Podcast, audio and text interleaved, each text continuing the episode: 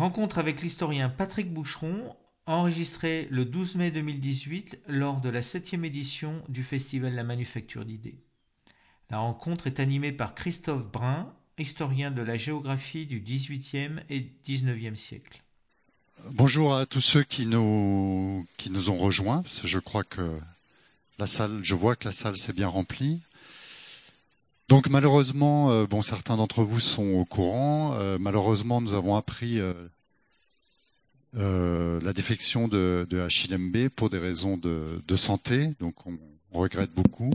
On aurait voulu trouver, pour rebondir sur les propos d'Antoinette Rouvois, une solution avec le côté positif des machines, c'est-à-dire une intervention d'HLMB par Skype au début, mais c'était trop trop compliqué.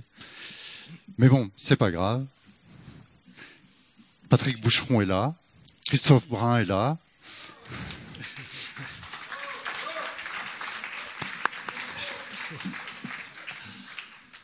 Donc Patrick, euh, qui est un habitué de la manufacture d'idées, mais mais pas de la salle du Rigny, voilà, euh, va intervenir avec Christophe, à qui euh, je cède tout de suite la parole. Merci. Merci. Alors moi j'étais euh, absolument superflu dans ce, le débat qui devait avoir lieu et du coup je deviens utile. Et Achille Membe est très sensible à cette euh, utilité des gens qui pourraient être inutiles pour leur redonner une certaine dignité, donc euh, je, ça correspond à l'esprit. On va procéder de la manière suivante. Donc le, le titre du débat qui était prévu, c'est l'entretien du monde. Et ce titre euh, donc a diverses résonances que Patrick pourra éventuellement expliquer, mais euh, il a un double sens qui montre la puissance de l'esprit créatif humain. L'entretien du monde, c'est au sens de s'entretenir du monde entre Achille Membe et Patrick Boucheron normalement, et c'est aussi euh, entretenir le monde au sens d'en prendre soin et voir comment des historiens peuvent contribuer à prendre soin du monde. Alors, je, moi, je vais euh, faire une présentation des deux intervenants, l'absent et le présent. C'est la, la présence dans l'absence, comme on dit. Euh, pour une raison, c'est pas que juste j'avais préparé quelque chose et que je vais le servir quand même, c'est que en bah, fait. Euh, si, quand même, quand même. largement pour ça. Oui. En fait, on va, on va essayer de, de, faire en sorte qu'Achille Membe soit un peu présent par un, un système d'écho, euh, c'est-à-dire de propos qu'il a, qu'il a tenus, qu'il a écrits, que je vais essayer de, de, de rappeler en fonction des thèmes qu'on va aborder. Euh, et Patrick, lui, de vive voix, pourra euh, dire ce qu'il a à dire. Alors, euh, Achille Membe et Patrick Boucheron se sont rencontrés à plusieurs reprises euh, déjà, et là, donc euh, non. Donc ça, ça, crée une nouveauté en même temps, parce qu'Achille Membe commence à être fatigué de leur rencontre. Et donc, s'ils se sont rencontrés à plusieurs reprises, parce qu'ils ont à la fois des, des, points communs pour se comprendre et des différences pour s'enrichir mutuellement. Ça, c'est la vieille dialectique du, du, cloisonnement, du compartimentage de l'identité d'un côté, de la, de la mise en relation et de la circulation de l'autre, dont il est beaucoup question dans les ouvrages des deux historiens. Alors justement, un de leurs points communs, c'est qu'ils sont tous les deux historiens, Achille Membe n'est pas philosophe, hein, comme il était indiqué dans le programme. Il est historien, il se revendique comme tel et il dit lui-même qu'il n'est pas philosophe et il est aussi également politiste. Donc euh, Patrick Boucheron et Membe, ils ont en, commun la pratique d'un métier. Mais alors, euh, leur, métier, le pratiquent finalement de manière assez opposée selon deux critères que j'ai retenus. Euh, c'est que ils sont le ils ont un, rapport différent à leur sujet d'étude et à leur carrière académique que chacun. Alors je vais euh, rentrer un peu dans le détail. Euh, Achille Bembe, il a choisi de travailler sur un sujet qui est très proche de lui, on pourrait dire un sujet identitaire, qui est euh, la post-colonie et ensuite la condition nègre au XXe et XXIe siècle. Et ça correspond à ce qu'il est, euh, un, un, Africain subsaharien, je devrais dire sud-saharien pour pas trop orienter le regard, puisqu'il est euh, d'origine camerounaise. Et euh, il explique donc dans ses, ouvrages sur la postcolonie et la condition nègre euh, comment donc le, l'Africain noir a été euh, transformé par euh, la, la, déportation, l'esclavage, l'économie de plantation et ensuite euh, la colonisation en Afrique même, comment il a été assujetti et déshumanisé euh, par ces différentes opérations. Euh, et euh, donc c'est lui qui a inventé le terme de post-colonie pour indiquer que même après la décolonisation, l'ancien indigène continuait à être chosifié, mais par des, potentats africains qui avaient repris l'héritage de la colonisation en fait, avec une politique d'extraction de la valeur qui continuait au détriment donc de la population. Le, le, nègre dont il est question, c'est pas le noir, hein, c'est le, le, le, noir d'Afrique spécifiquement, parce qu'il y a d'autres d'autres populations noires. Il y a la population du sud de l'Inde ou les Mélanésiens dans le Pacifique. Donc c'est spécifique. Il s'agit vraiment du, de, de l'Africain euh, subsaharien. Et cette Afrique subsaharienne, elle est, enfin, Achille Membe prend, prend à bras le corps un, un, sujet qui effectivement nous apparaît à nous dans le vocabulaire de manière très nette, c'est-à-dire la manière dont, dont l'Afrique a été nommée de, beaucoup de l'extérieur, ce qui montre un, un, un, rapport euh, souvent de dépendance par rapport à l'extérieur, et penser à cette série euh, de termes que sont, euh, qui correspondent à des États aujourd'hui. Le Ghana et la Guinée, c'est un terme berbère pour dire le pays des Noirs. Le Niger et le Nigeria, c'est un terme latin pour dire le pays des Noirs. L'Érythrée et l'Éthiopie, c'est un terme grec, enfin deux termes grecs pour dire le pays des Noirs. Le Soudan, c'est le terme arabe pour dire le pays des Noirs. Ces régions se trouvent au sud du Sahara, donc en communication avec des populations euh, plus au nord, et donc on voit bien comment cette dénomination montre un, certain rapport de domination, parce que les retrouve aujourd'hui pour désigner ces États africains. Donc un sujet identitaire pour Achille Mbembe, mais en même temps une carrière académique qui est marquée par le nomadisme, la circulation, les passages, comme il aime à le dire, puisqu'il a fait Cameroun, France, États-Unis, Sénégal, Afrique du Sud et États-Unis aujourd'hui, puisqu'il enseigne à l'université de Johannesburg, de Witwatersrand, qui s'est caractérisée pendant l'apartheid par son ouverture à des étudiants noirs. Et donc, dans sa carrière, il tourne autour de l'océan Atlantique, ce qui correspond aussi à une thématique de recherche, de recherche historienne sur l'Atlantique noir, avec ses différentes sociétés issues de l'esclavage et de la colonisation. Et il dit lui-même, alors il en, il en, il en rit lui-même, hein, je me permets cette mauvaise plaisanterie, c'est qu'il il pratique un commerce intellectuel académique triangulaire. Euh, lui-même a, a, fait cette plaisanterie. Ce n'est pas qu'une plaisanterie, c'est aussi que le commerce triangulaire, donc de la déportation et de l'esclavage, euh, a donné le monde d'aujourd'hui auquel il participe. Pour Patrick Boucheron, c'est exactement l'inverse, parce que lui, il a une carrière académique qui est hyper sédentarisée. Il a été enseignant à Fontenay-aux-Roses, qui est à 10 km au sud de Paris, ensuite à Paris-Sorbonne, ensuite à Paris Collège de France, donc il n'a pas vraiment bougé. Et au Collège de France, il, donc, il occupe la chaire d'histoire de, des pouvoirs en Europe du XIIIe au XVIe siècle. Mais alors, pour lui, le dépaysement, donc c'est pas la carrière académique, c'est le sujet d'étude, puisqu'il a euh, choisi l'Italie médiévale au départ, et puis ensuite il a débordé éventuellement vers d'autres thèmes. Alors, donc, point commun, le travail historien, mais avec des pratiques opposés d'une certaine manière. Les deux euh, personnages ont un point commun professionnel, puisque tous deux, étudient le pouvoir et même, je dirais, les façades du pouvoir, la mise en scène, le théâtre, l'image du pouvoir. Pour Patrick Boucheron, ce sont les palais, les villes, les fresques sur les murs, euh, comme celle du bon gouvernement à qui a donné un ouvrage fameux. Et pour Achille Membe, donc il y a la post-colonie, mais de plus en plus le, la condition nègre. Et pour lui, il s'agit de façades chromatiques que, qui a été institué par notamment les colonisateurs.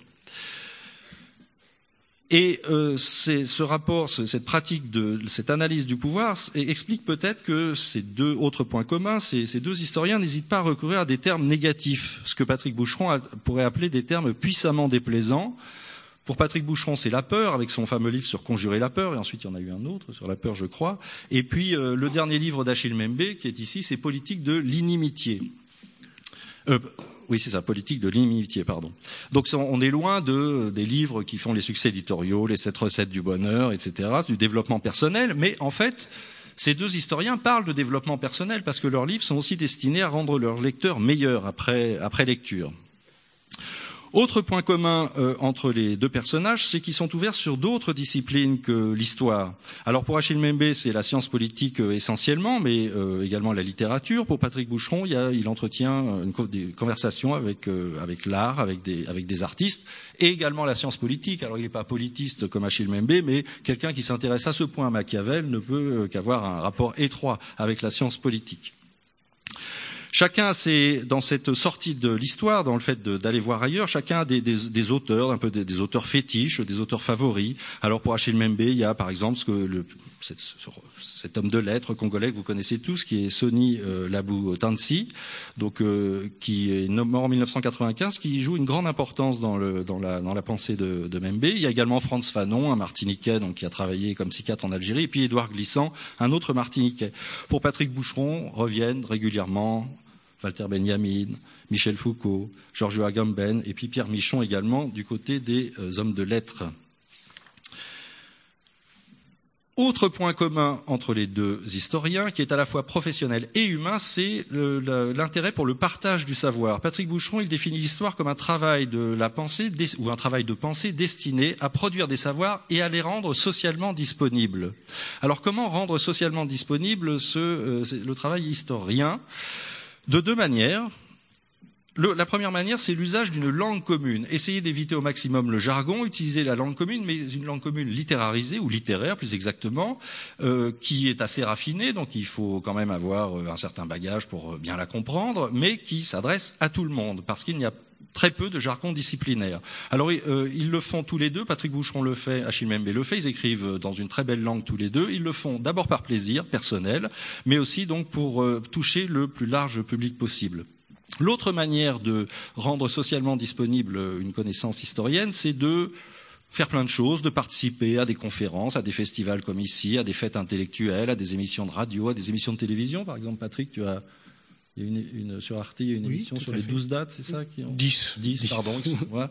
J'ai associé aux douze travaux d'Hercule.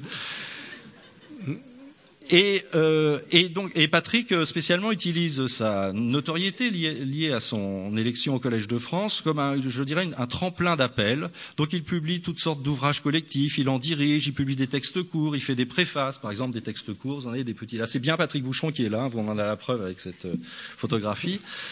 Et donc, je, je dirais que, euh, et alors, pardon, et Achille Membe de son côté, alors lui, il écrit des livres. Le format est plus classique, je dirais, mais en fait, ces livres sont des manteaux d'arlequin, c'est-à-dire que ces essais, ce sont des collections de textes qu'ils rassemblent, qui ont une unité bien entendu, mais qui peuvent, partir dans plusieurs directions. Et donc ces deux personnages se font semeurs. Il faut imaginer le geste de la Marianne des, des, des pièces de monnaie qui jettent comme ça du grain.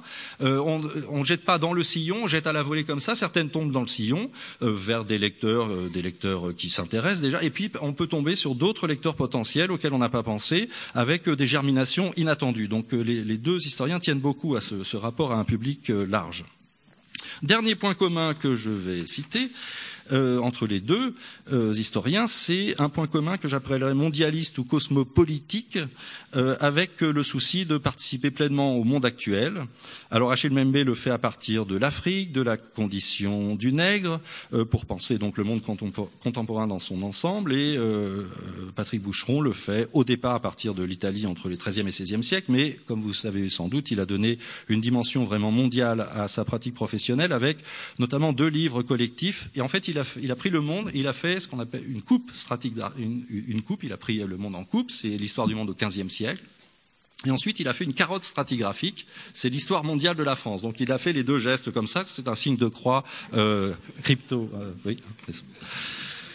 Et euh, cette, pratique me fait penser à une phrase de Sacha Guitry dans Mon père avait raison en 1919. Il y a un fils qui demande à son, le fils demande à son père dans la pièce, est-ce que les autres pays ont aussi une histoire de France?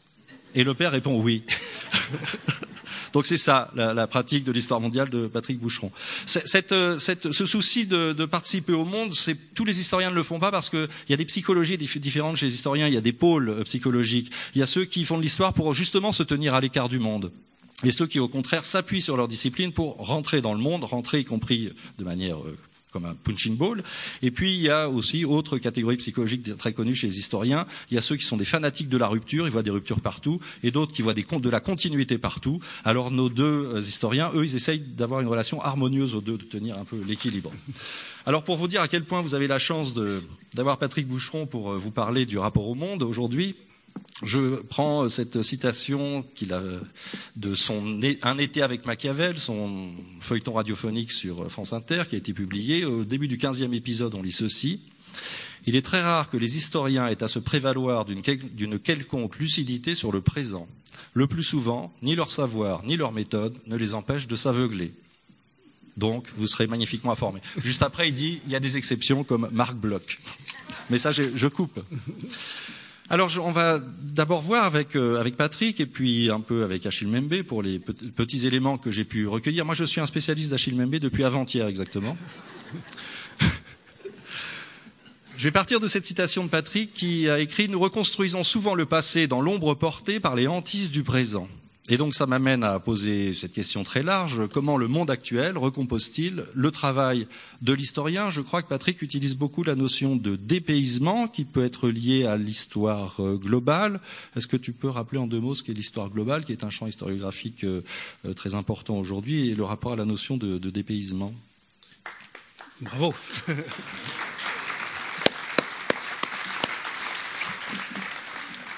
Vous avez bien raison d'applaudir. Je suis très content d'être ici. Désolé de ne pas y être euh, avec euh, Achille Mbembe. Heureux d'être avec vous. Ça fait longtemps, effectivement. C'est comme si nous avons ensemble des habitudes et je me dois aussi de vous dire qu'avec Christophe Brun, que je connais depuis bien longtemps, depuis que nous étions l'un et l'autre effectivement à 10 kilomètres de Paris, euh, au sud de Paris, euh, nous avons aussi des habitudes et je sais que de toute façon chez lui tout se termine toujours par une citation de Sacha Guitry. Donc ça, je m'y attendais. Pour le reste, euh, on est toujours surpris et c'est d'une certaine manière de ce rapport entre ce qu'on espère qu'il va advenir et ce que on, tout en espérant toujours être surpris euh, dont on a euh, à parler.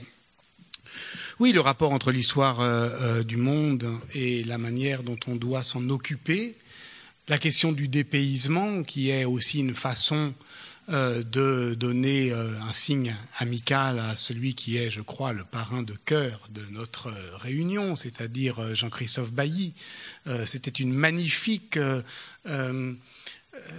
en 2009, lorsque paraît le dépaysement de Bailly, c'est pour moi la plus belle, parce que la plus poétique, des réponses politiques à ce qui euh, poissait notre pensée et notre présent, c'est-à-dire une injonction, une injonction politique à, vous vous en souvenez, aller chercher une identité, une identité française et d'une certaine manière, ce qu'a déployé, ce qu'a déplié au sens propre Jean-Christophe Bailly dans le dépaysement, c'est une manière d'être au monde, une manière d'être ici. Alors d'accord, ok, on peut ne pas s'épuiser dans un cosmopolitisme planétaire, on peut ne pas beaucoup bouger de l'endroit endroit où on est, mais avoir quand même un souci du monde.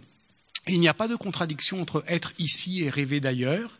Il n'y a pas de contradiction entre euh, entretenir une émotion d'appartenance et tenter de ne pas appartenir à l'endroit que l'on habite. Parce que habiter quelque part, c'est précisément se défaire de son emprise. C'est ça que Achille Mbembe décrit. C'est comme ça que je comprends politique de l'inimitié. Ce qu'il appelle l'éthique du passant. Ce n'est pas une poétique ou une politique, encore une fois, hors sol, qui nous ferait d'une certaine manière nous détacher, nous désintéresser de la vie commune et ne nous sentir d'aucun lieu. C'est tout le contraire. C'est effectivement de dire qu'on y reviendra probablement. Qu'il y a, euh, il en parle à la fin de son livre, c'est assez touchant, une sorte de, une émotion particulière, euh, des, des, lieux qui chantent de manière plus insistante, plus, euh, plus harmonieuse à notre oreille parce que parce qu'on y a été. ils n'ont aucun privilège ces lieux. Ils ne disent pas le monde avec plus d'exactitude qu'un autre L'histoire du monde peut s'écrire effectivement de France ou d'Afrique du Sud, ni mieux ni plus mal. On pourrait, de, je sais pas, on fait une histoire du monde au XVe siècle, mais on pourrait faire effectivement une histoire euh, euh, du XXe siècle vue d'Afrique du Sud, depuis l'endroit où enseigne euh, Achille Bembe. Au fond, si on veut parler du XXe siècle, Rien ne manque à l'Afrique du Sud pour en articuler les épisodes. On a de la colonisation et de la décolonisation, on a des camps, on a du capitalisme, on a une histoire d'émancipation, on a une histoire de ségrégation et une histoire de démocratie qui s'invente. On a tout ce qu'il faut en Afrique du Sud pour euh, écrire une histoire du, du, du XXe siècle, d'une autre. Donc, c'est peut-être ça dont on a à parler, hein, c'est de cet entretien du monde. Alors, puisque effectivement euh, l'absence provisoire d'Achille nous, nous empêche de nous entre, de, trianguler, de faire ce commerce triangulaire de la conversation, euh, retenons simplement la deuxième, euh, le deuxième sens de s'entretenir du monde, vous avez beaucoup parlé euh, de jardin, de jardinage, de plantes, euh, de, de, cette euh, manière que nous avons aujourd'hui de, de, désirer, au fond, habiter le monde avec plus de tact, un peu plus de soin, plus de cœur au sens latin ou, ou, ou, italien. À court a dit, voilà, ça veut dire ce, ce dont on va prendre soin. La curiositas, l'histoire de la curiosité, qui est aussi le moteur de la connaissance du monde, donc de son exploitation, donc ultimement de la domination, de la domination coloniale. L'histoire de nos savoirs sur le monde a une origine coloniale, donc violente, mais aussi savante. C'est l'histoire de la curiosité. Et comment effectivement euh, désarmer la curiosité, comment la ramener à son sens premier qui est prendre soin, avoir cœur de prendre soin du monde? Ben voilà, je pense que c'est ça pour ça que Achille Mbembe est notre contemporain cardinal qui nous, qui nous accompagnera longtemps et pas seulement pour parler de la raison nègre, parce que c'est nous, c'est de nous dont il s'agit, à nous vu d'ailleurs, mais un nous quand même, c'est qu'il y a dans sa langue, et je terminerai par là, ce dont tu parlais, c'est-à-dire ce mélange euh, très singulier de tact et de véhémence. Il y a de la colère. Et je crois qu'on parle aussi souvent, euh, à Chasselas avant, à Urigny aujourd'hui, de texte en colère. Il euh, faut se souvenir de ce que ça veut dire la colère. La colère, euh, c'est une euh, forme d'attention au monde. Euh, il y a un beau texte de Pierre Bourdieu là-dessus, sur, Francis Ponge. Je ne pense pas spontanément à associer ces deux noms, Ponge et, Bourdieu. Mais Bourdieu voyait chez Ponge, lisait dans le parti pris des choses de Ponge, cette sorte d'attention d'attention. Il faut faire attention. Alors bien sûr que euh, euh, les historiens ne préviennent de rien. En fait, je, réponds à ta question. Hein. Les historiens ne nous préviennent de rien. Ils ne préviendront pas les malheurs du monde. Mais au moins peuvent-ils être avec le monde un peu prévenants. Et cette attention-là, au moins, euh, elle nous permet de comprendre, voilà, ce qui ce qui nous met en colère, c'est l'inattention. Et contre l'inattention, il faut armer une rage de l'expression. Et, voilà. Par rapport à la colère et à la rage, j'ajouterais, mis à part l'attention, il y a de l'énergie aussi. Et Achille Membe, depuis son, son, son, livre sur la post-colonie, il est considéré comme un auteur énergétique ou énergétisant, et lui-même utilise un vocabulaire comme la foudre, par exemple, ou comme l'éclair, qui tient de cette énergie. C'est d'ailleurs assez intéressant parce que l'énergie, c'est un concept aussi qui est, enfin un concept, c'est un, mot, un terme qui était très utilisé du temps de la colonisation. On considérait que pour les Européens, par exemple les Français, que la colonisation était une école d'énergie. Et là, le mot énergie est retourné, retourné sous forme de, de dénonciation de ce que la colonisation ou, euh, a pu laisser euh, dans le monde d'aujourd'hui. Euh, pour revenir à, ce que tu disais précédemment sur la, la, triangulation, il y a un autre sens de triangulation qui est géographique, c'est la triangulation géodésique, la triangulation qui permet de mesurer, d'évaluer les choses.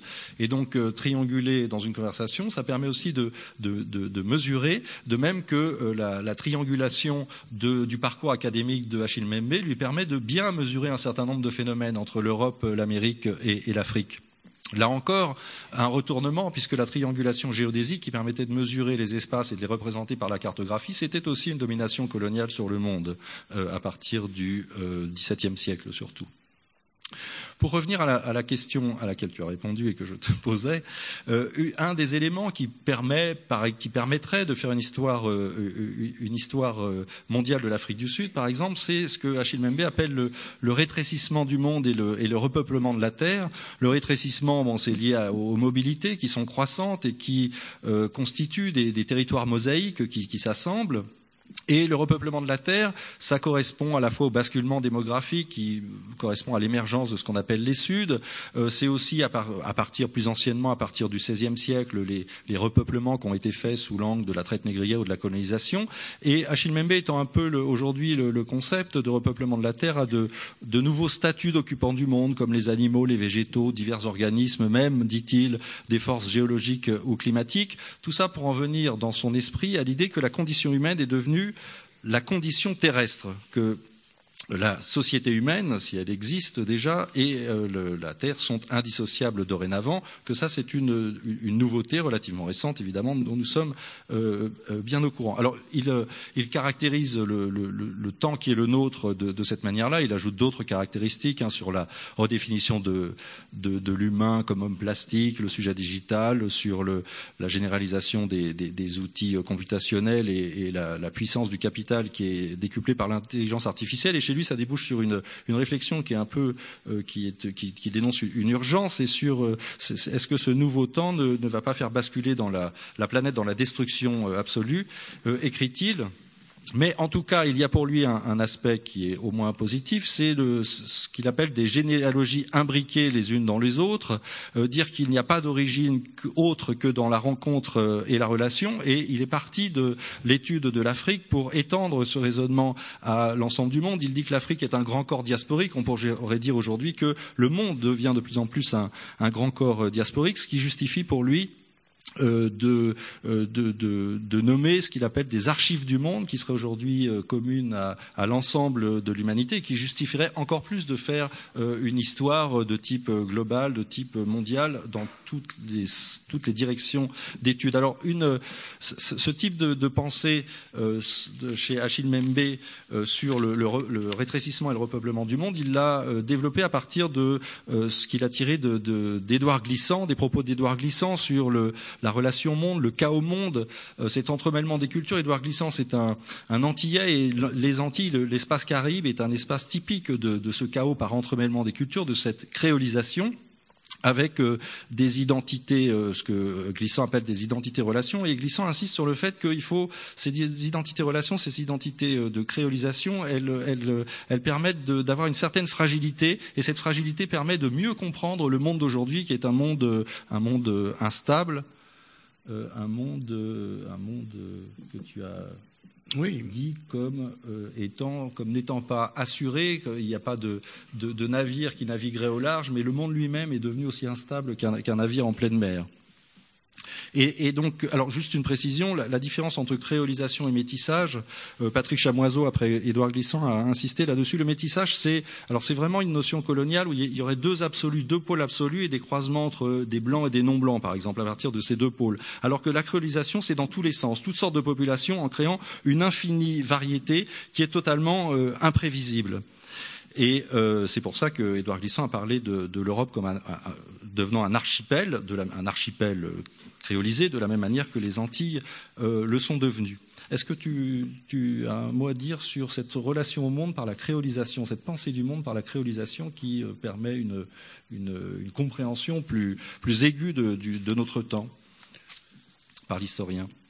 Je ne sais pas si j'ai un mot à dire, mais en tout cas, j'ai effectivement d'abord euh, une émotion euh, à faire partager dès lors qu'on lit ou simplement on évoque euh, Édouard Glissant, qui est là encore un penseur. Euh, il ne suffit pas de dire que c'est un penseur important, il faut aussi avoir le courage de se souvenir que de ce penseur important, la France, institutionnellement, académiquement, ne l'a jamais reconnu n'a jamais rien fait pour lui. Il a, il a sa carrière académique, euh, alors qu'on parle aujourd'hui de francophonie, mais qu'est-ce que la francophonie Sinon, euh, aujourd'hui, euh, Achille Bembe l'a d'ailleurs dit, euh, euh, avec Alain Mabankou, la manière dont les élites se rassurent sur la place de la France dans le monde, alors qu'on parle tant aujourd'hui de francophonie, il faut quand même se souvenir que avec Édouard Glissant, eh ben, on ne lui a rien d'autre, rien proposé d'autre que de continuer euh, sa carrière euh, aux États-Unis. Et pourtant, aujourd'hui, au fond, je dirais que notre notre morale politique euh, minimale, directement efficace, celle qui, au fond, nous rassemble peut-être faute de mieux, eh bien, dans le traité du tout monde, Édouard Glissant euh, la formule. Je crois qu'il dit, je de mémoire, je ne crois pas me tromper, euh, agis en ton lieu et pense avec le monde. Eh qu'est-ce qu'on tente de faire? D'agir dans notre lieu, de faire ce qu'on doit faire avec des politiques de l'amitié, défendre effectivement euh, des formes de rassemblement et de dispersion, pour parler comme euh, Maurice Blanchot, qui constitue au fond l'ordre politique, plus dans la dispersion que dans le rassemblement. C'est au moment où on se disperse qu'on devient politiquement efficace, pas dans les rassemblements, pas dans la, la, la, on est toujours très heureux de se retrouver ensemble euh, à, moment, à intervalles réguliers. Mais c'est ensuite que, effectivement, ce dont tu parlais, euh, la question de d'essaimer euh, va pouvoir ou non euh, se réaliser. Donc, euh, et en même temps, oui, bon, il faut dire aussi que d'abord on a dit et en même temps bien avant ce jeune homme et que si on est historien et qu'on n'a plus le droit de dire et en même temps, on est très ennuyé parce que voilà, si on est historien, c'est précisément parce qu'on pense que les temps agissent de même et euh, avec, euh, on croit qu'on vit dans un présent qui n'est rien d'autre que du temps sédimenté. Donc, pardon, mais on va continuer à dire et en même temps. Et en même temps, inévitablement, penser que effectivement, on doit prendre soin du monde. Alors il y a deux manières de le faire. Globalement, historiographiquement, tu m'as posé la question qu'est-ce que l'histoire globale? Bon, Le risque de l'histoire globale, c'est de faire de haut, c'est-à-dire d'un point de vue qui n'en est pas un, parce que qui est surplombant et au fond artificiel, hein, euh, une histoire euh, vague et mal documentée euh, de euh, l'ensemble de la Terre. Alors en règle générale, les historiens préfèrent euh, une autre formule qui est l'histoire connectée, où on va chercher au sol, si j'ose dire, dans des situations locales, situées, datées, documentées, donc, en ne retranchant rien de notre métier et de l'administration de la preuve qui, normalement, doit le garantir, en ne retranchant rien non plus du plaisir à écrire l'histoire, parce que si on fait euh, l'histoire de la traite négrière vue d'en haut, bah, on va, euh, quoi On va euh, se, se, faire une sorte d'histoire à majuscules et à concept et à chiffres mais, on va s'éloigner des visages, on va s'éloigner des paysages, on va s'éloigner de tout ce qui fait le cœur de notre métier, donc va pour l'histoire connectée. Mais le problème de l'histoire connectée, c'est que justement, elle euh, survalorise euh, la rencontre, le contact, le métissage, la circulation voyez comment, euh, dans notre pratique professionnelle, que ce soit les historiens, les sociologues, euh, les, anthropologues, le paradigme circulatoire est devenu, euh, au fond, presque dominant. Or, il correspond à un mode de vie qui est celui, effectivement, des Occidentaux, pour très large part, hyper connecté et mobile. Et donc, euh, moi, je pense que ce que nous avons euh, à comprendre, euh, c'est à comprendre au sens propre, c'est-à-dire à prendre ensemble, c'est cette émotion de l'appartenance et cette à la baillie et cette créolisation du monde à la Mbembe, pour essayer de sortir de la tenaille qui est la tenaille politique entre l'enracinement et le cosmopolitisme. C'est-à-dire donner une issue à ceux qui ne bougeront pas. C'est-à-dire 95% des terriens. François Héran, dans son dernier livre Avec l'immigration, avec l'immigration, on n'a pas à être pour ou contre, mais on vit avec c'est le titre de son livre, avec l'immigration. Rappelle qu'avec les derniers euh, chiffres globaux, euh, on peut estimer que 95% des terrains, des terriens, ne migrent pas. Alors, évidemment, ça n'a pas le même sens de dire qu'un Libanais ne va pas sortir du Liban qu'un Chinois de Chine. Euh, c'est-à-dire qu'il y a des mondes, des parties du monde qui, au fond, pèsent sur cette statistique. Il n'en demeure pas moins que la sédentarité reste la norme.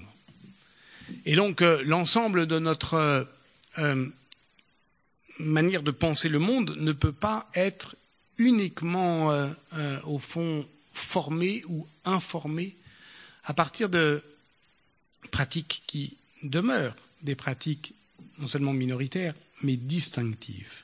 Alors, je sais bien qu'avec Édouard Glissant, on peut dire, mais non, il y a le marronnage, il y a effectivement toute une forme très large, beaucoup, et bien plus déployée socialement et historiquement de circulation que ce qu'on veut bien voir. Il n'en demeure pas moins que politiquement.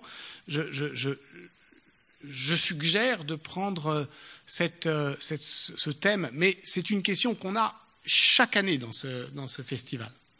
Euh, elle, est, elle, est, au fond récurrente, sinon obsédante. Euh, de prendre avec prudence, là encore, ou prévenance, tact, euh, du point de vue de ses effets politiques, cette question de la créolisation. Le chiffre exact est même, je crois, 96, 6%. Je, je, te demande pardon, mais je suis un garçon très approximatif d'une manière générale. Hein, donc euh, voilà. Je voudrais revenir sur la notion d'appartenance qui est si importante. Et on, on, voit les chiffres aujourd'hui et je pense qu'elle est aussi importante pour la compréhension du monde d'aujourd'hui parce que c'est aussi celle qui a fondé, la, me semble-t-il, la, la, puissance de l'Europe dans un, un, un, système monde qui était européen à l'échelle de l'Europe, dans un, une relation entre les États qui était hyper connectés entre eux, mais très différenciés entre eux. Euh, Patrick Boucheron l'a étudié dans le cadre de l'Italie du Nord, et le système s'est en quelque sorte dilaté à l'échelle de, de l'Europe, au moins l'Europe occidentale ensuite à partir de la Renaissance. Et cette rivalité mimétique entre États européens, c'est ce qui a euh, fait que ces, ces États ont, ont, acquis une puissance parce qu'ils ils se sont auto-organisés pour être euh, des, des, rivaux suffisamment importants face à leurs voisins et ne pas se faire détruire par leurs voisins. Il y a eu comme ça une montée en puissance de l'ensemble des, des, États européens qui ensuite a débordé sur le monde à partir de, à partir de, la, de, la Renaissance. Euh, a une sorte de, de, de cette auto-organisation, elle procède par finalement désemmêlement entre, entre, les, entre les territoires, entre les, les territorialités, de la même manière qu'on accélère l'intensité des circulations en organisant les rues. Par exemple, quand on regarde des images de je sais pas, Paris en 1900, euh, tout le monde traverse n'importe où, il y a des calèches à cheval, il y a des automobiles et c'est un désordre incroyable. Euh, il y a un moment où, où ça bloque quand on désemmêle pas. Et donc aujourd'hui, on a nos on a nos, trajectoires qui sont bornées et ça permet d'accélérer les vitesses et d'accélérer la, puissance euh, également et, euh, d'accélérer la créativité à l'échelle des sociétés. Bref, une intensification de la, de la créativité, de, de, de, ce que chaque euh, individu dans une population peut apporter. Tout ça est fondé sur l'appartenance qui a été organisée par les États européens, qui sont organisés en système. Hein, c'est pas l'appartenance euh, euh, cloîtrée, cloisonnée. Et alors, euh, justement, ça amène à, se poser la question pourquoi est-ce que l'Afrique subsaharienne a été si violentée par, euh, notamment l'Europe occidentale, mais aussi le monde arabo-musulman dans une moindre mesure?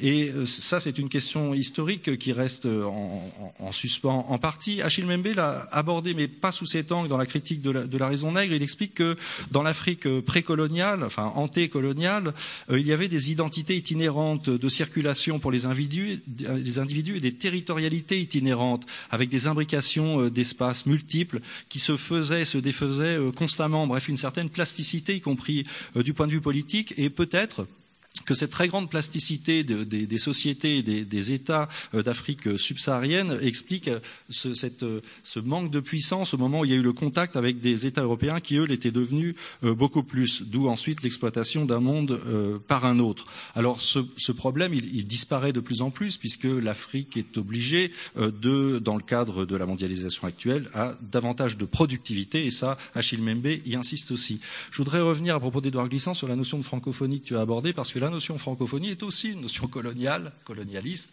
C'est un mot qui a été inventé en 1880 par un géographe français qui s'appelait euh, français, oui, qui s'appelait Onésime Reclus. Et ce même Onésime Reclus disait que les langues africaines devaient disparaître sous la diffusion du français parce qu'elles n'avaient jamais rien produit de grand ni d'utile. Voilà d'où vient la francophonie au sens géopolitique qui perdure encore en partie aujourd'hui. Euh, évidemment que ce, type de relation entre l'Europe et l'Afrique ou entre l'Europe et le monde, ça peut susciter euh, à la fois des, espoirs et des, colères. Et je voudrais revenir à Chilmembe parce que sa pensée a un peu évolué en, l'espace de cinq ans. Euh, et là, on va revenir aux migrants aussi. Euh, entre la critique de la raison nègre où il, portait un discours qui était relativement optimiste. Donc, il a, il a toujours insisté sur, les blessures qui étaient issues de la déshumanisation d'une partie de l'humanité par le une exploitation euh, vraiment extrême. Euh, mais il, énonçait dans la critique de la raison nègre que euh, si les, ceux qui avaient été déshumanisés revendiquaient une différence, une identité, ça ne mettait pas en danger le projet de ce que Achille Mbembe appelle l'habitation de, de l'ouvert ou l'en commun, en en-commun, parce qu'il disait cette revendication identitaire de la différence des anciens déshumanisés, c'est qu'un moment, dit-il, d'un projet plus large du monde qui vient et dont la destination est universelle, euh, et qui va se détacher progressivement des fardeaux de la race et de la vengeance. Ça, c'était en 2013. Et en 2018, je crois, ou fin 2017, il produit un texte dont je ne sais pas s'il a été publié, s'il va l'être, qui s'appelle Le Grand Débarras, et où il euh, prend un peu le contre-pied. C'est toujours à propos de la crise migratoire européenne, qui n'est pas une crise migratoire, mais une crise de l'accueil, hein, comme on le sait en Europe. Et euh, Achille Membe écrit la chose suivante. L'Europe choisit sa sécurité contre la liberté, euh, celle de l'accès des migrants, avec la multiplication des camps, avec la multiplication des obstacles, et euh, l'Europe donne la priorité à l'identification normée des individus. Et alors donc, euh, il dit, et je cite, Il est pourtant à craindre que le rêve d'une humanité transparente à elle-même et dépourvue de mystère ne soit qu'une catastrophique illusion. Comment, dans ces, dans ces conditions, résister à cette prétention de la part d'une des provinces du monde, qui est l'Europe, à un droit universel de prédation, sinon en osant imaginer l'impossible, L'impossible, c'est l'abolition des frontières, c'est-à-dire la restitution à tous les habitants de la Terre, humains et non humains, du droit inaliénable de se déplacer librement sur cette planète, la seule que nous avons, et que euh, la seule que nous avons et que nous devons, pardon, pour, euh, cause de notre propre durabilité, partager. Et euh, il ajoute, dans, enfin il ajoute, il, dit par, il, a dit par ailleurs dans un entretien en 2014 que Fanon, donc Franz Fanon, dit que nous sommes appelés à devenir notre propre œuvre. Nous devons trouver en nous-mêmes le, modèle de notre faire, en dehors de toute contrainte héritée du passé ou des origines, ou encore de toute loi imposée par un autre vouloir. Donc prendre sa puissance en soi-même, liberté de circulation absolue. Achille Membe euh, voudrait l'abolition des frontières en Afrique. Il dénonce la rebalkanisation du monde et également euh, la balkanisation qui continue en Afrique. Bref, il est contre la balkanisation et Patrick Balkany, Membe.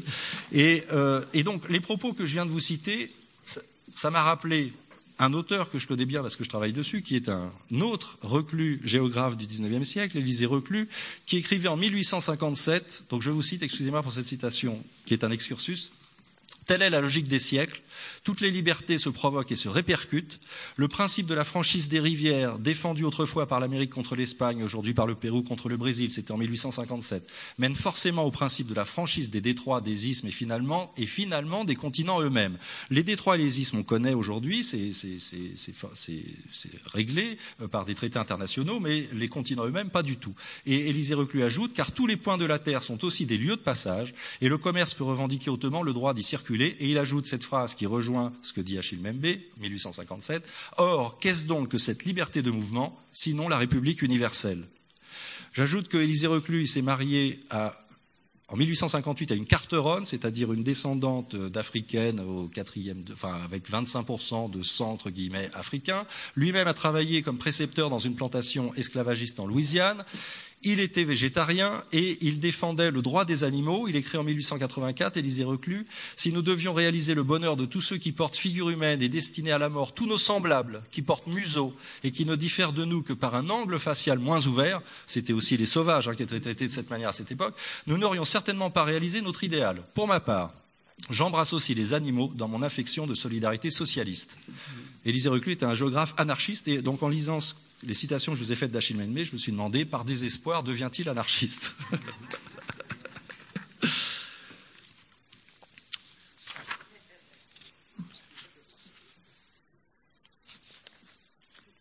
Alors, est-ce que, Patrick, on peut euh, maintenant aborder un petit peu plus précisément à travers justement cet ouvrage, et là on va revenir aux, migrations, donc un ouvrage que tu as dirigé pour le colloque annuel du Collège de France en 2016 sur cette question que tu as déjà un peu euh, abordée euh, tout à l'heure.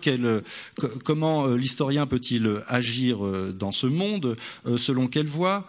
Toi, tu as publié des ouvrages qui montrent l'exigence d'action, faire profession d'historien, ce que peut l'histoire, comment se révolter aussi, tu t'adresses à des enfants, je crois. Oui. Et euh, Achille Membe, donc euh, lui, je, vais prendre juste le titre d'un de ses ouvrages, c'est Sortir de la grande nuit. Qu'est-ce que c'est que ce sortir de la grande nuit? C'est une, une, une, expression qui, pour Franz Fanon, euh, désigne la lutte la lutte, la lutte contre l'injustice, contre les, les iniquités.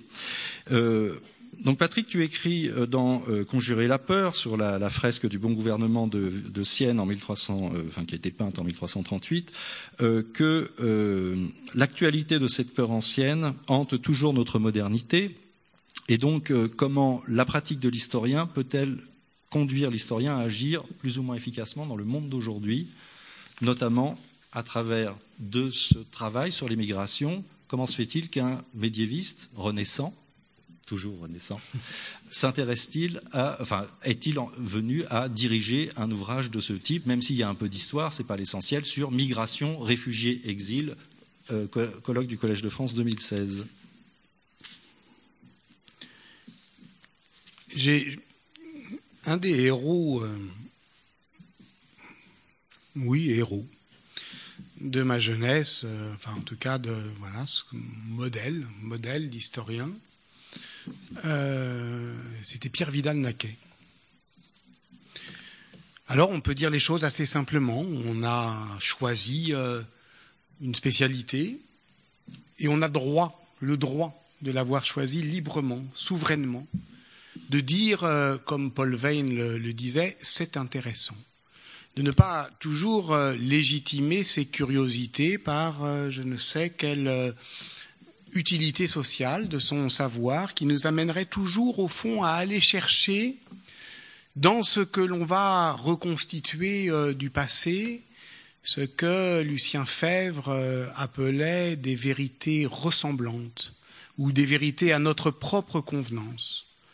Donc peut-être que le mieux serait, comme Pierre Vidal-Naquet l'a fait, de se réserver une euh, spécialité où on aurait pour lui euh, l'histoire et l'anthropologie de la Grèce ancienne, où on aurait effectivement son propre questionnaire qui euh, agirait à son propre tempo, qui ne se laisserait pas percuter par euh, les hantises du présent, puisque tu as cité deux phrases de moi apparemment où j'emploie ce même mot spectral de ce qui nous hante, et alors qu'on voilà que l'histoire n'est pas une maison hantée. Donc il nous faut fermer euh, la, fenêtre euh, et, la porte au moins pour euh, réserver. Et pourquoi ne pas le dire? Et pourquoi n'aurions-nous pas aussi non seulement envie mais besoin de conserver intact des lieux où on ne fait pas autre chose que de produire du savoir?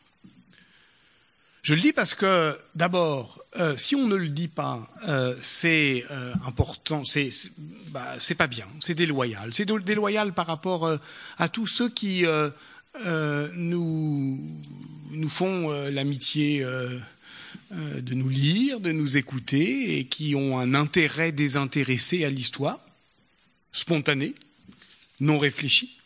C'est intéressant, c'est distrayant. Il faut répondre à ça aussi. Et puis il y a des gens qui, beaucoup de nos compatriotes, ne nous font pas l'amitié de nous écouter, mais nous financent. Nous sommes fonctionnaires à vie. Euh, donc euh, ça veut dire que dans une société qui doit considérer tout de même que la production de savoir et d'un savoir euh, pas immédiatement utile fait partie de ce que une société peut euh, j'allais dire s'offrir. Oui, s'offrir. Eh bien, je pense qu'on peut dire quand même qu'on...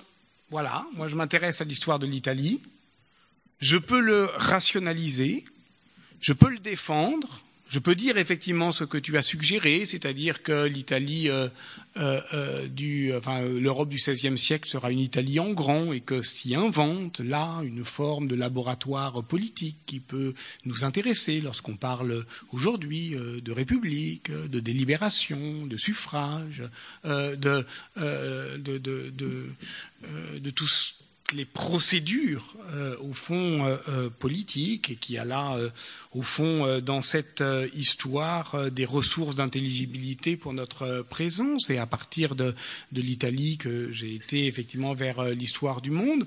Et alors on aurait notre régime de spécialité. Et puis à côté notre régime d'intervention. Un intellectuel est quelqu'un qui tout de même se donne un projet d'influence est-ce qu'il va aller parler à la radio ou pas, à la télé ou pas euh, Et puis il y a bien un moment où on, s'arrête, où on n'y va pas, euh, où on réserve quelque chose. Euh, je ne fais pas la leçon à quiconque, chacun a son projet. celui de Pierre Vidal-Naquet était de, détacher deux domaines. L'histoire grecque, et puis, euh, ce qui est devenu sa spécialité seconde, dès lors que, effectivement, euh, dans les années 80, les assassins de la mémoire ont voulu empoisonner euh, notre présent. Alors, les questions qu'ils ne voulaient pas se poser comme historiens, qui savait quoi? Qui faisait quoi? Jean Moulin, alors? Agent du KGB, oui ou non? Lui, ça l'intéressait pas. C'était ce qu'il considérait comme de l'histoire positive. Euh, dans, en tant qu'historien ou archéologue euh, de, euh, de, la, de, de, la Grèce, il parlait du chasseur noir, il parlait de l'Atlantide, il parlait de choses plus raffinées sur le plan euh, intellectuel. Seulement, voilà, parfois euh, le réel nous rappelle à l'ordre. Et, et cet ordre, il peut être désagréable, et alors on ne choisit pas ce moment. Donc je pourrais te répondre simplement, je pourrais te dire qu'il y a aussi des moments où euh, euh, voilà, ce qui nous requiert, c'est euh, la force ou la violence ou l'exigence la, la, euh, du présent. Et alors, on n'a pas à se poser la question de savoir euh, dans quel cas, comment on va l'intégrer à notre vie d'historien. On a juste à faire son métier d'homme. Et lorsque euh, j'écris, par exemple, avec euh, euh, mon ami Pierre, mon ami Mathieu Riboulet, mort malheureusement il y a quelques semaines, prendre date sur les attentats du 7, 8 et 9 janvier 2015, je ne sais pas s'il est écrivain et moi historien. Je sais que nous faisons notre métier d'homme. Nous allons inscrire quelque part sur des pages des noms, des dates et des lieux. Et pour moi, à ce moment-là, je pensais très sincèrement que ça serait ma seule contribution à l'histoire de France. L'histoire de ces journées qui avaient failli la défaire. Bon, après, il se trouve que ça a allumé la mèche, ou a amorcé plus précisément ce qu'allait devenir l'histoire mondiale de la France. Mais ça, je ne le savais pas. Donc, je te réponds. Euh, oui, je te réponds. Je suis en train de te répondre. Non, tu as, voilà. c'est ton droit. Euh, je te réponds. Euh, c'est aussi ton droit. Oui. Euh, voilà. Euh, je, peux essayer d'enchaîner. Je peux faire le malin devant vous en disant, en, continuant avec cette histoire du monde et en montrant que, au fond, euh, voilà, j'ai aussi des projets de recherche ou, ou, ou de coordination euh, scientifique qui intègrent tout ça. Qui, puis j'ai aussi éditeur, donc ça c'est une histoire qui m'intéresse, euh, l'histoire de l'Afrique. Et puis je pourrais te parler de, euh, je sais pas, de, de, de, ce que je suis en train de, de faire avec des, des, historiens et des amis comme Julien Loiseau, François-Xavier Fauvel, François-Xavier Fauvel, qui est un historien de, de l'Afrique, qui nous montre au fond que être historien de l'Afrique et de l'Afrique ancienne, c'est pas être historien faute de mieux, avec une faible documentation, un truc un peu pourri, un peu un terrain un peu dégueulasse, parce que finalement toute cette belle agencement, cette circulation dont tu parlais, Hein, L'idéologie, c'est là. La mémoire, c'est là. L'histoire, elle est réservée. Tout ça, en, Afrique, c'est pas possible. Tout est à ciel ouvert. D'accord?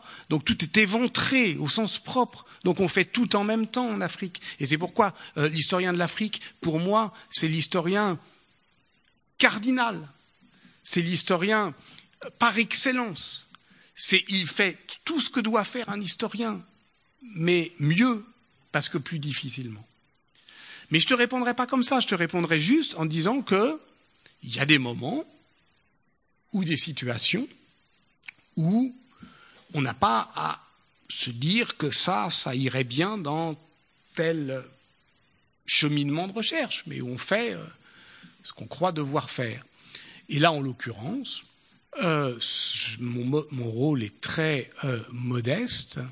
Il s'agissait juste de, au moment où effectivement on commençait à comprendre, donc à l'été 2015, Hein, euh, que euh, finalement ce qu'on appelait la crise des réfugiés était une crise de l'Europe face euh, à l'exigence d'accueil, eh bien, rassembler des disciplines. ce colloque était transdisciplinaire donc il rassemblait euh, des euh, biologistes, des linguistes, des géographes, des démographes, des historiens, des préhistoriens sur euh, une histoire sur une histoire longue de migration et qui était là à la fois calme, pas véhémente, précise, exigeante. L'idée que sur ce sujet-là, euh, au fond, ce qu'on avait à faire de plus euh, urgent, c'était de faire baisser la pression et de donner quelques éléments, si possible chiffrés, qui euh, donnent la mesure de ce qu'on allait faire ou pas. Mais ça, après, c'était la décision politique, non pas de quelques-uns, mais de chacun. Voilà. C'était de faire le constat. À ce moment-là, si euh, je, euh, je, suis peut-être, euh, je me souviens que je suis un vieux machiavélien. C'est-à-dire que, en cas de, lorsque gronde la tempête, par avis de mauvais temps, le plus urgent pour un intellectuel n'est pas d'imaginer une république idéale, mais de trouver les mots pour dire avec exactitude, avec calme, par un constat, si possible, implacable, ce que nous sommes en train de devenir. C'est-à-dire ce que Gilles Deleuze appelait l'actuel, l'actualité. C'est pas le présent. C'est ce que, ce qui, dans le présent, peut nous faire entendre ce que nous sommes en train de devenir. Il me semble, et je ne suis pas le seul, que dans la, cette question-là, cette question des réfugiés, se décide ce que nous sommes en train de devenir. Ce n'est pas la peine de faire des grandes phrases et de dire que l'histoire nous jugera là-dessus. L'histoire nous jugera là-dessus. Mais se décide ce que nous sommes en train de devenir. Voilà. Donc, ça vaut la peine d'y aller voir de manière un peu scrupuleuse, et là, on se rendra compte de quelque chose qui nous intéresse en tant que, voilà, ce qui nous réunit, c'est aussi euh, une manière d'adresser à la société, disons, des savoirs euh, à la fois produits par les sciences sociales et rendus disponibles.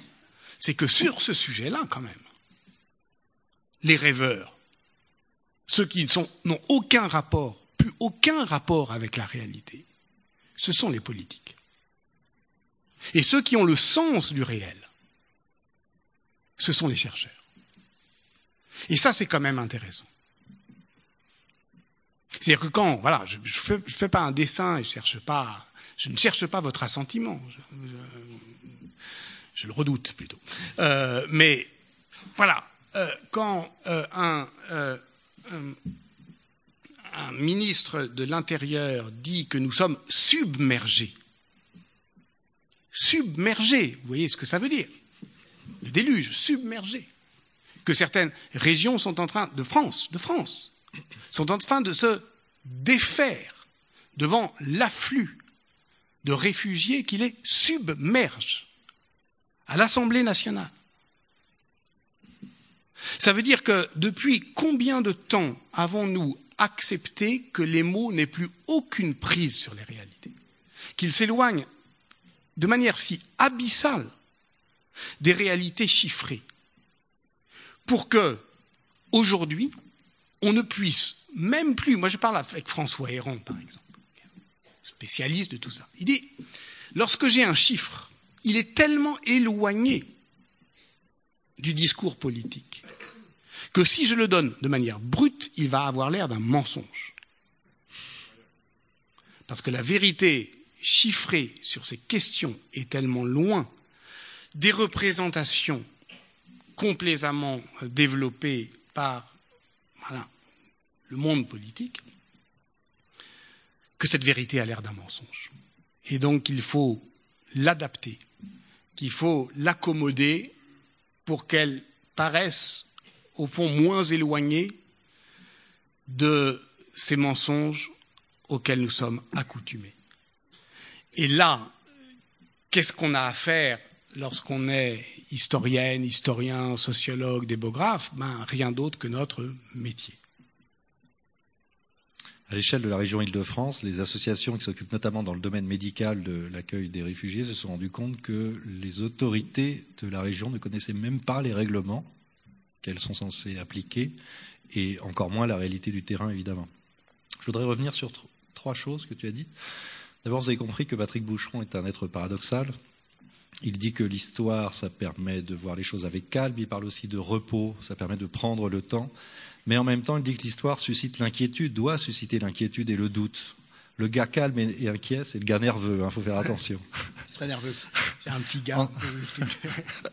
Ensuite, sur le devoir d'homme. Tu sais, hein. très mauvais. sur, le, sur le fait de faire son devoir d'homme, il me revient en mémoire une lettre d'Élisée Reclus, le géographe anarchiste fin 19e siècle, à un rédacteur du Figaro, qui, euh, Élisée Reclus du rédacteur du Figaro, vous me reprochez en tant que savant de faire de la politique, mais comment?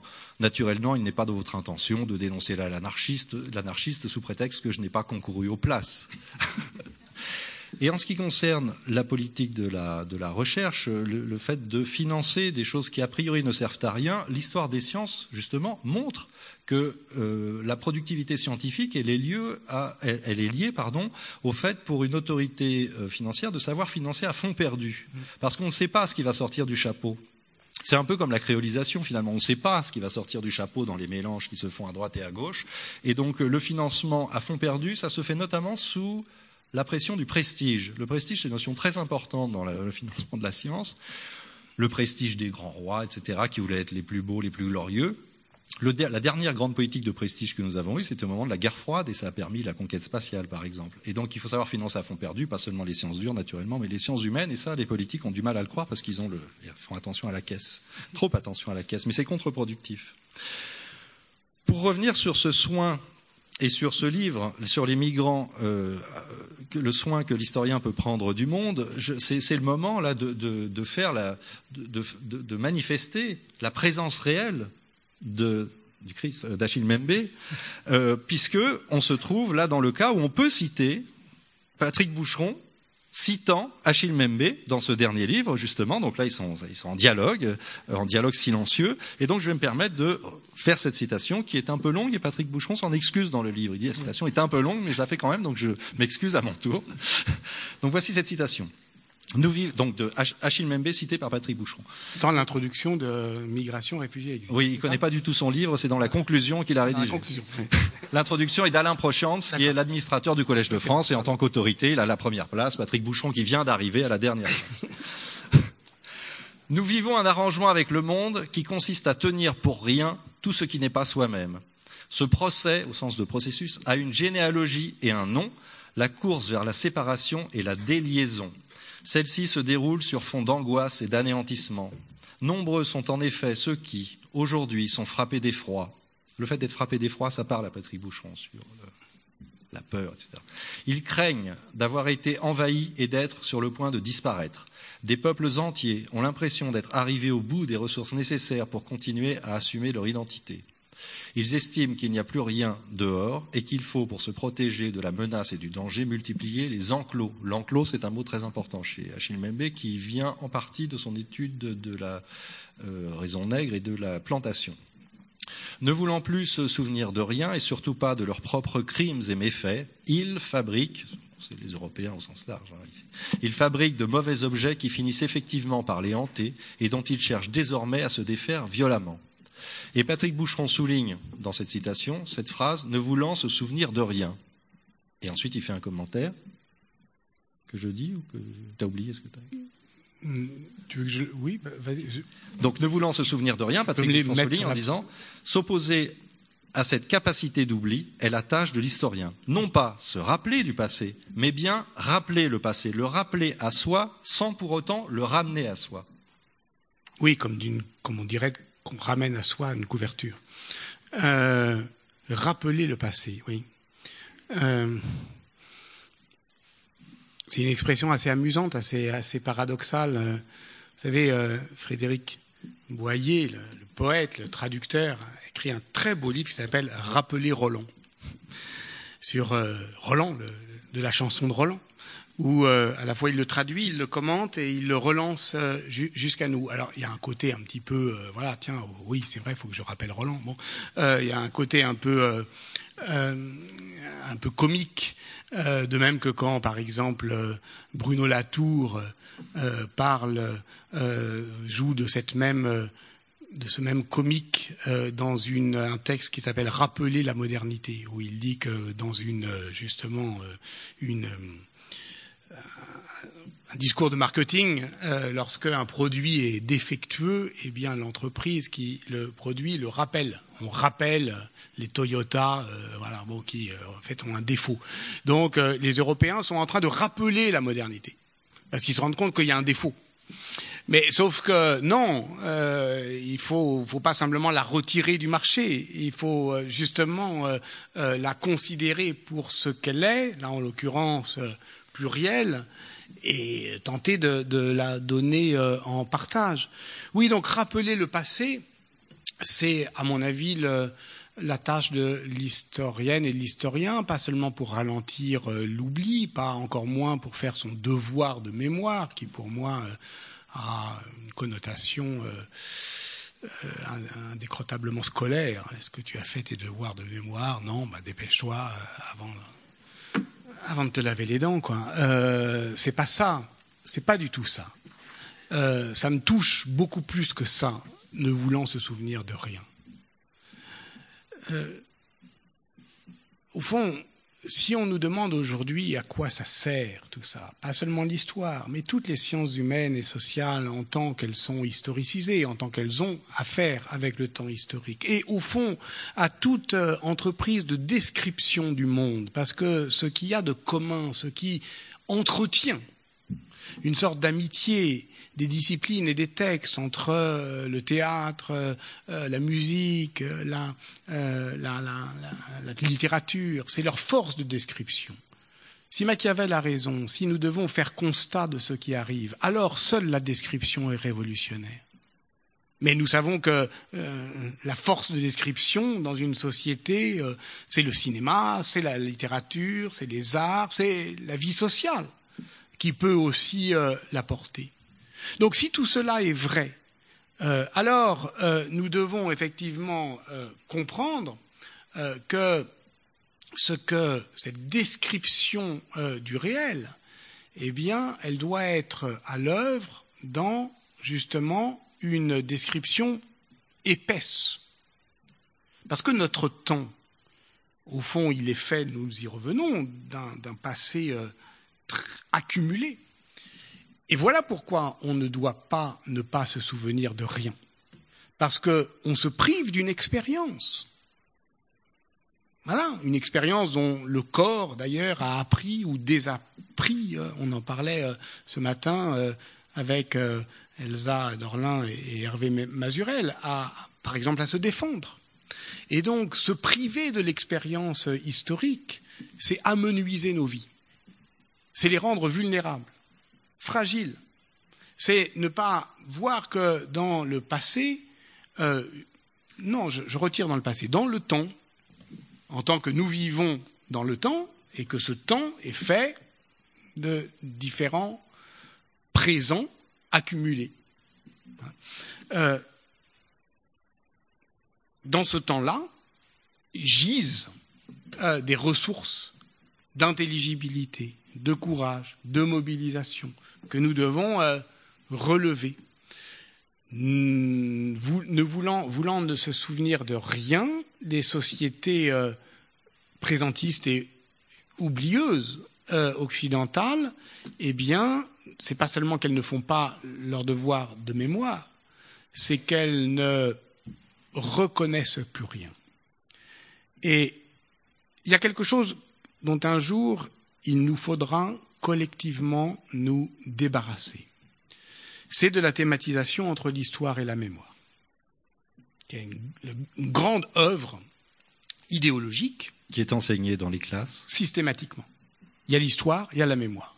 L'histoire, c'est une, euh, un salon bourgeois euh, qui est bien ordonné, qui est bien agencé, mais la mémoire frappe aux vitres. Et il y a une effervescence des mémoires. Et elle est désordonnée, cette mémoire. Et elle veut venir tout saccager. Alors, on peut faire l'histoire de la mémoire. Mais de cette insurrection mémorielle, il faut prudemment se, euh, euh, se, se prévenir. Il faut cadenasser. Ce qui, et c'est ça l'idéologie, est donné comme une description du réel, le catégorise, le sépare, le coupe en deux. Il n'y a pas l'histoire et la mémoire. Il y a des histoires dont la plupart ne sont pas reconnues. Et nous vivons actuellement, politiquement, des luttes de reconnaissance. La question, euh, si euh, on donne plus de place à l'histoire coloniale aujourd'hui qu'elle n'en avait, par exemple, dans les lieux de mémoire, c'est pas parce que nous cédons à la mémoire, c'est parce que nous daignons faire une histoire plus ressemblante et qui euh, reconnaît davantage euh, de, j'allais dire de diversité, mais non, qui la reconnaît comme histoire. C'est très important.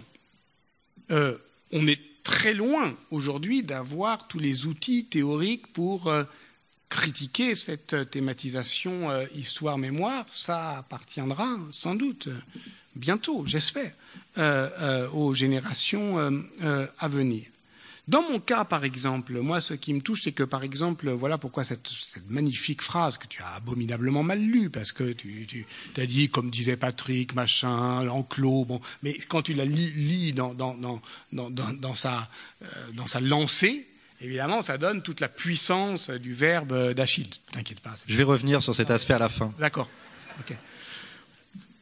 Il y a ce moment où il dit, voilà, cette passion de la déliaison, je crois.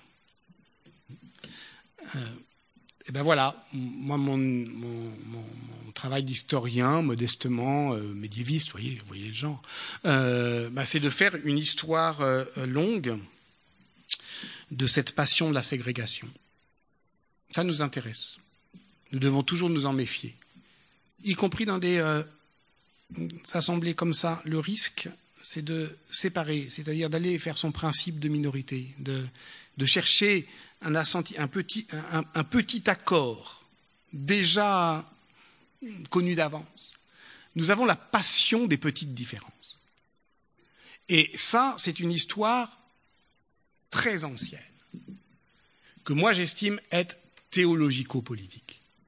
C'est pourquoi d'ailleurs dans la leçon inaugurale à ce que peut l'histoire à un moment, bon, ça avait l'air de parler de nous à un moment, puis à un moment je parle de la réforme grégorienne. Donc, pourquoi Qu'est-ce qui nous emmerde Là, c'est pourquoi? Parce que voilà, dans, dans, dans, l'ordre de ce qu'on a à faire à ce moment-là, il faut aussi euh, dire euh, voilà, je suis médiéviste, rassurer tout le monde. Non, non, je pense sincèrement que euh, euh, la euh, théorie de la séparation a des origines très anciennes dans nos euh, systèmes politiques, que ces euh, origines sont incorporées, donc euh, on vit avec mais on ne les voit pas, et que euh, le travail archéologique effectivement de l'histoire, c'est de les mettre à jour.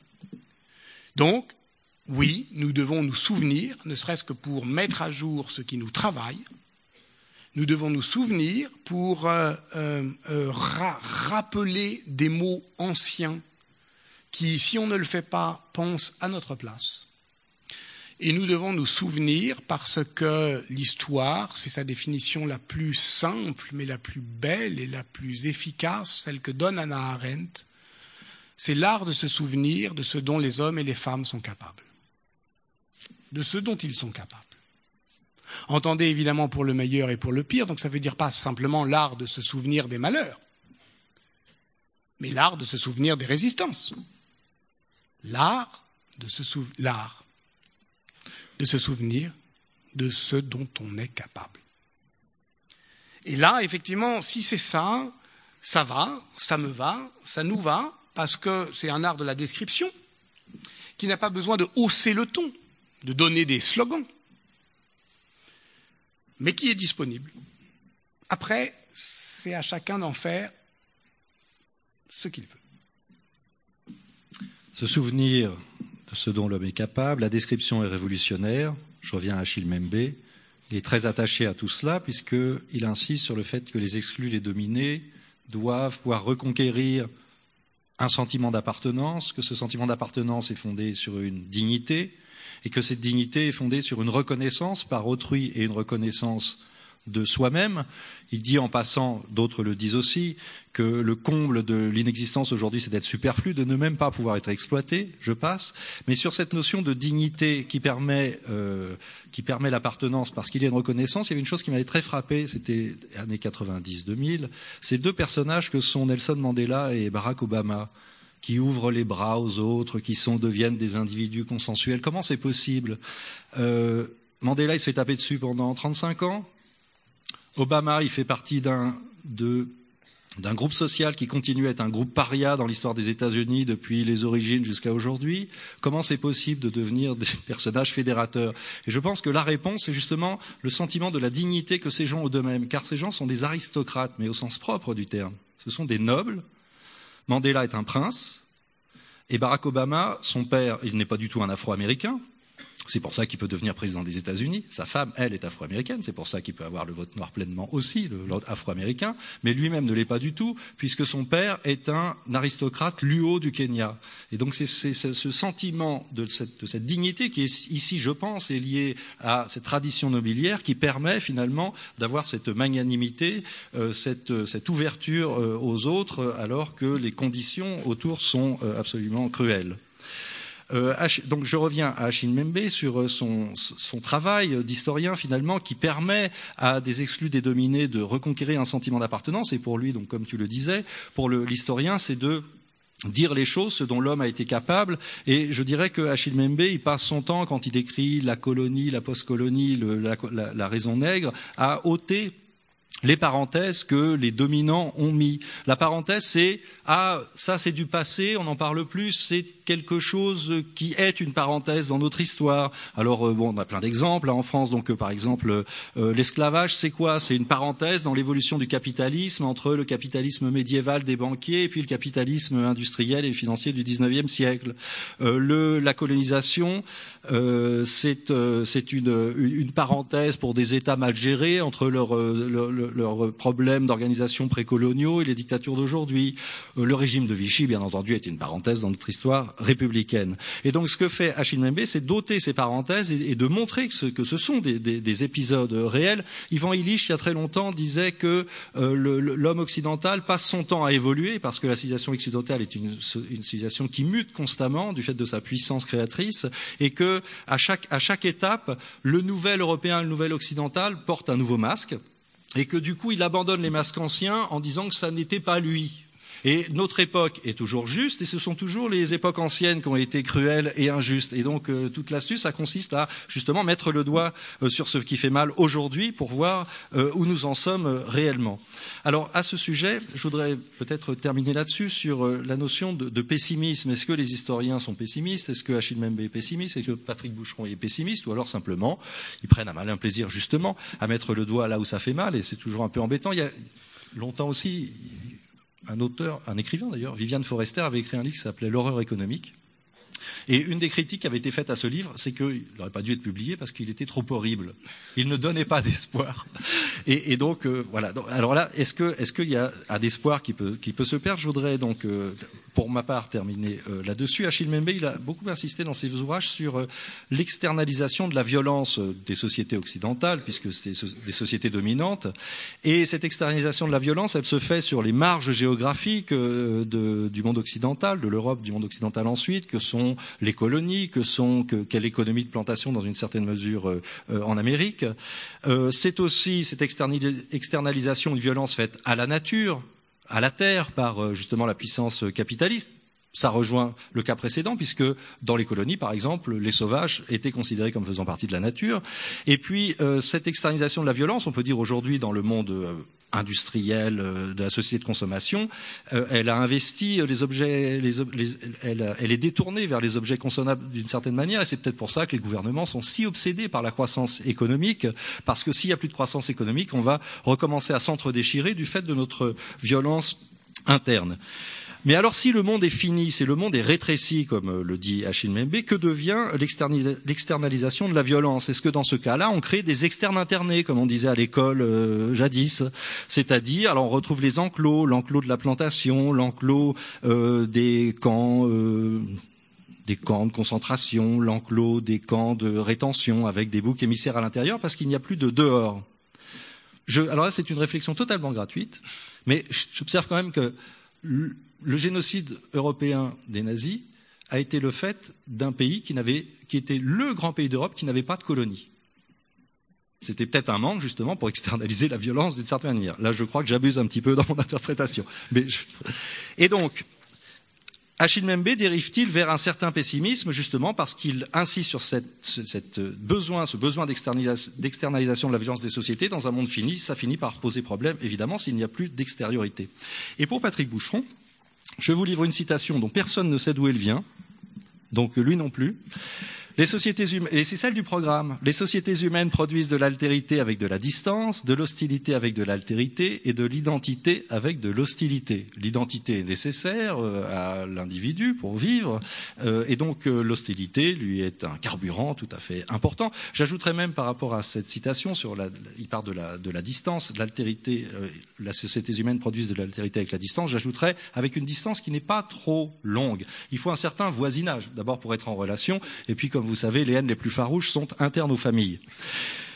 Et donc, euh, dans ces conditions, sur ces sociétés humaines qui produisent finalement de l'hostilité à travers ce processus, comment peut-on construire un avenir partagé à l'échelle de la planète, c'est-à-dire construire une morale qui soit réellement une morale d'échelle planétaire, d'échelle humaine? Voilà une question. Très simple. Très simple. Parfait. Alors, sur la, cette citation, je ne sais pas. Je crois qu'en fait, c'était à Emmanuel. Euh, je crois que je te l'avais dit par téléphone euh, quand tu me demandais euh, de quoi je voulais parler. Tout est enregistré toujours. Voilà. Attention à ce qu'on. Bon. Et puisqu'on parle d'Emmanuel, je crois que là, il est en train de s'agiter. là, il, en a marre. D'évidence, il en a marre. Toi, tu connais tes profs aussi. Quand les gens ils peuvent plus tenir leur attention, donc il a un micro. Je crois qu'il a quand même envie de le faire passer, donc je répondrai rapidement parce qu'on a déjà sans doute beaucoup trop euh, euh, abusé de votre temps. Mais je te remercie d'abord pour l'ensemble de ton œuvre et pour celle de cet après-midi, euh, parce que tu, désignes bien le problème. Nous devons organiser notre pessimisme. Voilà, comme Georges Didier Huberman le disait à Giorgio Agamben. Et c'est le souci que j'avais, que j'ai toujours par rapport à, Gamben, c'est euh, puisque tu en parlais. Et d'ailleurs, je crois qu'il y a deux ans, euh, quand j'étais venu à ce qui était Chasselas à l'époque, eh bien, c'est de ça dont on parlait. C'était de, de, la question de la des, des, lucioles, survivance des lucioles. Ça veut dire quoi? Ça veut dire que bien entendu, cette puissance descriptive, nous ne devons pas la juger sa puissance, à l'aune de sa capacité à nous désespérer. Euh, nous savons très bien que dans le grand chic intellectuel, euh, ce qui fera toujours le plus d'effet, c'est le dandisme apocalyptique. C'est un certain ton apocalyptique donné à la philosophie, pour reprendre Derrida, reprenant Kant.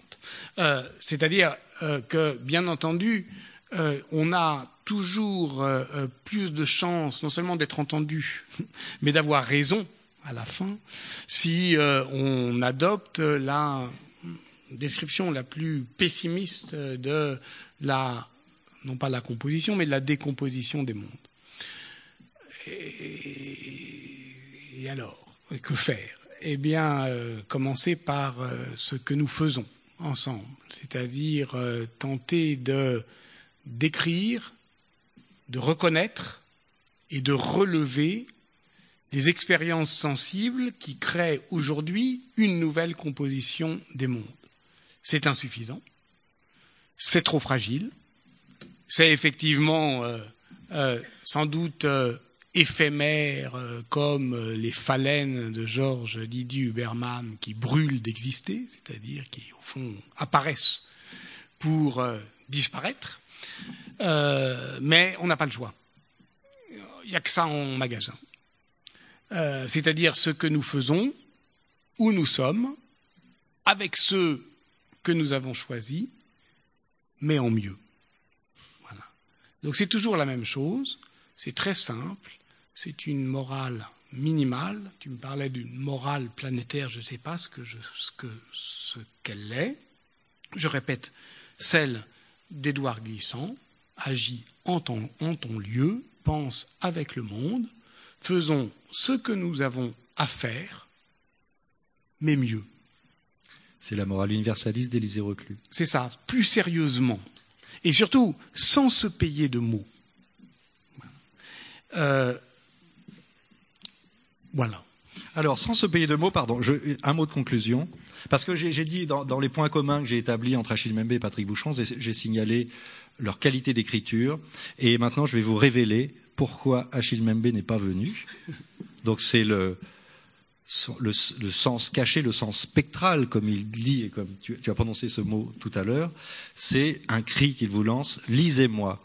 mais je le dis sérieusement parce que là, vous pouvez entendre des conférences, voir des vidéos, etc. Mais l'expérience de lecture de Patrick Boucheron ou d'Achille Membe, c'est une expérience poétique aussi, ce qui peut leur être reproché, leur est reproché par les savants grincheux qui disent mais ça, c'est de la poésie, c'est de la littérature. Il y a une richesse du texte, d'une page qui est infiniment supérieure à ce qu'on peut dire, même brillamment, comme le fait Patrick, euh, à un micro euh, de manière orale. Donc lisez-les. Merci.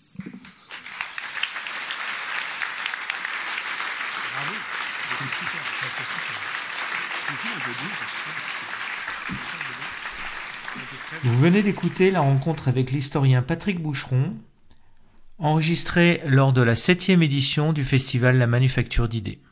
Retrouvez le programme, les vidéos, les enregistrements et les photos du festival sur notre site internet lamanufacturedidées.org et pour être informé de la prochaine édition du festival, inscrivez-vous à notre newsletter. Vous pouvez aussi soutenir le festival en adhérant à l'association.